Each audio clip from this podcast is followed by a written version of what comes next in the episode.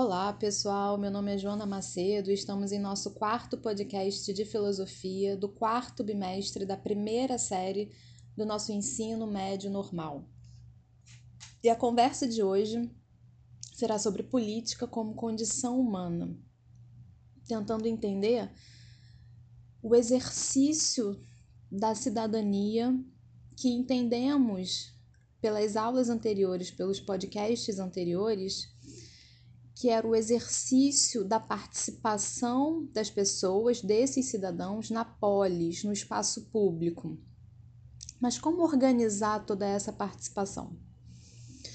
Entendemos que o conceito de cidadania que tomou forma ao longo do tempo está relacionado à responsabilização pública, à ideia de direitos, que seria a liberdade positiva para Isaiah Berlin. Portanto, como organizar tudo isso? Como ser livre? Como garantir essa liberdade e essa igualdade, que são dois princípios fundamentais da política e da democracia, conforme vimos, quando se pensa numa coletividade com pessoas que são bastante diferentes e diversas umas das outras. Para isso surgiu a ideia das leis, a ideia dos direitos. Porque você pode estar se perguntando, ah, professora, mas entre tantas normas e tantas regras, como ser livre em meio a tudo isso? E é justamente para entender esse, essa equação que a gente vai estudar os contratualistas. Os contratualistas são pensadores políticos que tentaram montar um arcabouço normativo, ou seja, tentaram pensar um modelo teórico para tentar analisar essa ideia e essa existência das leis. Contratualistas foi o termo que ficou conhecido para designar alguns autores que nós vamos ver a partir desse momento, porque eles concebem a ideia de um contrato social. E para conceber a ideia de contrato social, eles contrapuseram essa ideia a uma outra concepção que se chama estado de natureza, que seria uma formação anterior à sociedade. E para entender a existência desse contrato, esse acordo entre as pessoas, entre os cidadãos, se concebe como seria um estado, no qual o estado de natureza, que essas leis e essas regras não existissem. O primeiro autor que nós vamos ver é Thomas Hobbes, que escreveu O Leviatã. Para ele, no estado de natureza, o homem é o lobo do homem, ou seja, os indivíduos são egoístas e competitivos, e seu desejo natural, como um lobo, para usar a metáfora dele, é subjugar os outros, é engolir os outros.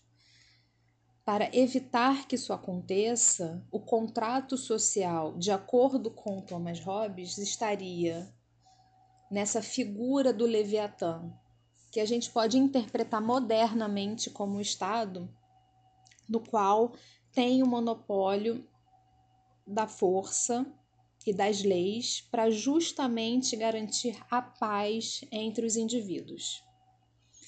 John Locke, por sua vez, um outro contratualista, escreveu um livro que se chama Dois Tratados sobre o Governo.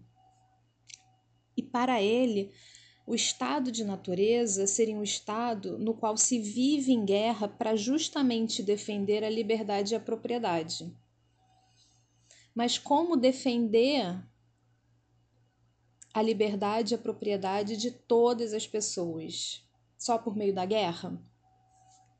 E aí, nesse sentido, ele concebe o contrato social, no qual o Estado se apresenta como consentimento emanado do povo e que esse Estado é, protege, desculpa, os direitos naturais, que são os direitos de liberdade e de propriedade, mas o transforma em direito positivo. E nesse sentido, transforma em lei.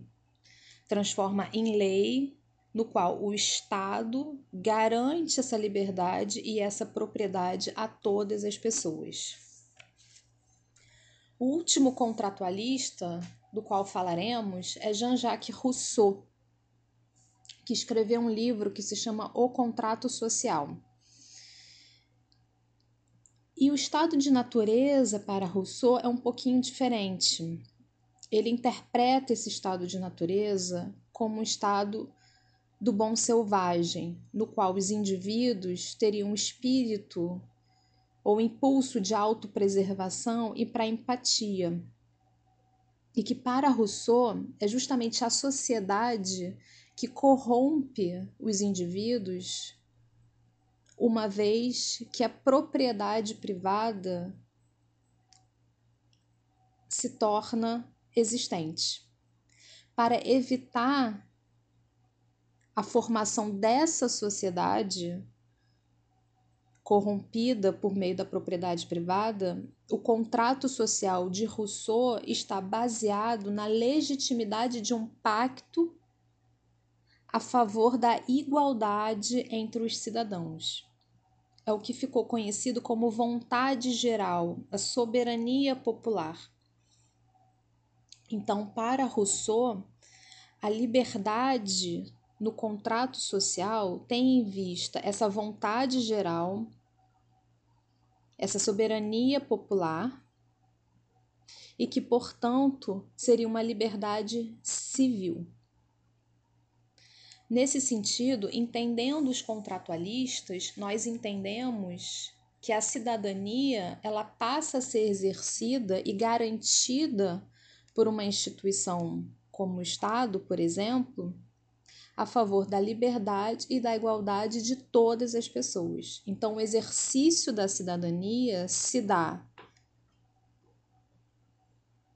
na polis, como a gente viu na Grécia Antiga, mas se dá em termos que é que, em termos que são públicos, em termos que são políticos, tendo em vista a liberdade e a igualdade e não necessariamente uma liberdade incondicional, uma liberdade sem regras, conforme os contratualistas falavam do estado de natureza, mas uma cidadania e uma liberdade que é civil, que é calcada na responsabilidade cívica de todas as pessoas que moram numa coletividade e que, portanto, é uma cidadania baseada na noção de direitos.